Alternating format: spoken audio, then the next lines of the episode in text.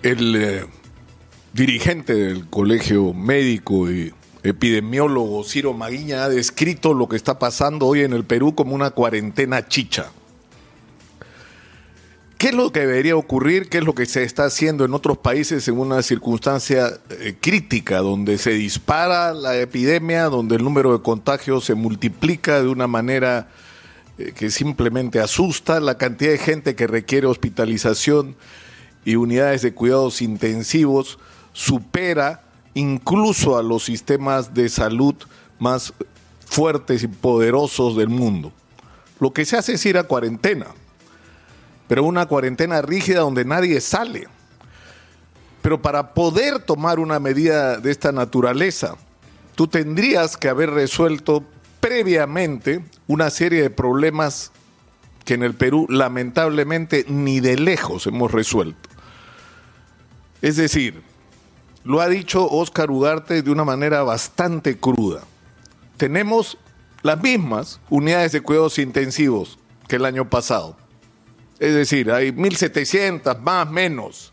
Deberíamos tener por lo menos 3.000 que fueron las que se nos prometieron y no están.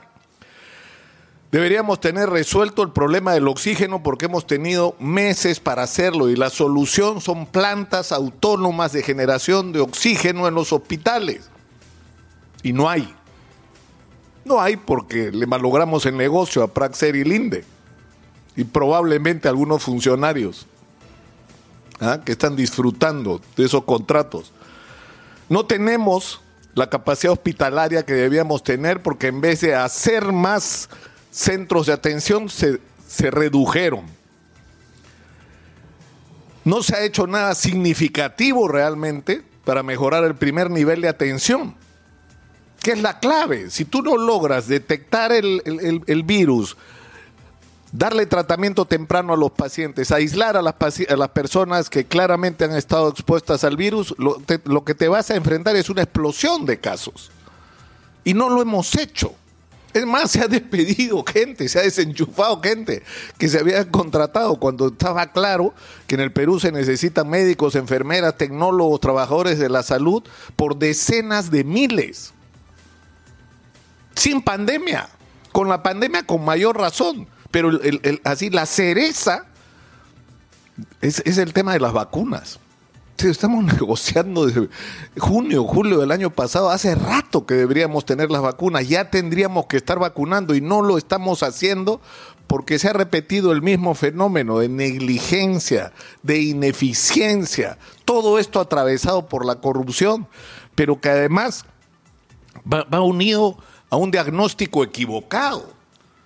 No solamente un diagnóstico equivocado sobre el tema epidemiológico, es decir, a nuestros genios del Ministerio de Economía, porque ahí hay una continuidad, se les ocurrió que en el Perú no iba a haber segunda ola, porque la mayoría de peruanos estábamos inmunizados.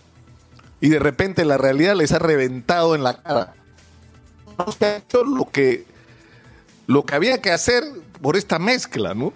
Diagnóstico equivocado y por el otro lado de esta ineficiencia paquidérmica del aparato del Estado peruano, donde si no hay billete por medio nadie tiene ganas de hacer las cosas. Pero además hay una incomprensión de lo que está viviendo una cantidad inmensa de peruanos que no tienen qué comer, con cuarentena o sin cuarentena. Si no fuera por las ollas comunes, cerca de 80 mil, 100 mil personas no comerían en San Juan del Urigancho. Es más, comen una vez al día. Esa es la realidad de muchísimos de nuestros compatriotas. Y hay un sector enorme que está asfixiado por las obligaciones financieras, micro, pequeño empresarios, personas que no pueden pagar sus dedos personales. Lo hemos repetido hasta el cansancio y le dejan eso en manos de los bancos. A ver si buenamente, los señores, buenamente, los señores de los bancos se deciden a reducirlo hasta el 25% de sus obligaciones. Están matando a la clase media, que no tiene la culpa de esta situación y que no es que no quiera pagar, no puede hacerlo. Estamos en una situación muy, muy complicada.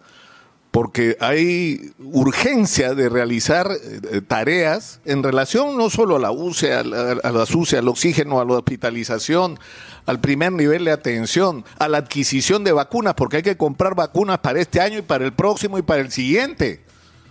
Porque esto va a durar y probablemente la inmunización se nos garantice por un año con la vacuna y no para siempre. Y se ha hecho una experiencia que yo creo que en medio de todo esto demuestra lo que se podría hacer con soluciones empresariales contra la pobreza, es decir, el gobierno recurre a la empresa privada y vamos a traer en un tiempo relativamente récord en relación a la tardanza con la que se encontraron las cosas. Vamos a tener, si todo sale bien, un millón de vacunas el día 9 de febrero en Lima para empezar a vacunar sobre todo a los que están en primera línea. Esto no hubiera sido posible. No hubiera sido posible sin la intervención de la gestión privada. Porque si lo hubiéramos dejado en manos de los funcionarios, simplemente estaríamos esperando seguramente hasta julio para que esto ocurra. Y se ha tenido que hacer una enorme inversión de dinero y un enorme esfuerzo humano para lograr lo que finalmente parece una realidad. Y yo creo que ahí tiene que salir una gran lección. Si el, si el, si el aparato del Estado, si los dirigentes del aparato del Estado no pueden resolver los problemas, por lo menos que dejen que otros los resuelvan, que pongan el dinero en fideicomisos, que se haga una especie de comité donde todos participen, las iglesias, la defensoría, la contraloría, la empresa privada, los alcaldes, los gobernadores, las organizaciones sociales, para ahí tomar las decisiones con la mayor rapidez que sea posible, que es lo que se necesita. Pero lo, lo que está claro es que no podemos seguir así. No podemos seguir así porque esto simplemente es insostenible. Y esto es solamente, con esto termino, una señal de que las cosas en el Perú tienen que cambiar de una manera radical. En el Perú se tiene que empezar a gobernar en función del interés de los ciudadanos y de las personas. En primer lugar, pero para eso hay que pensar en la gente.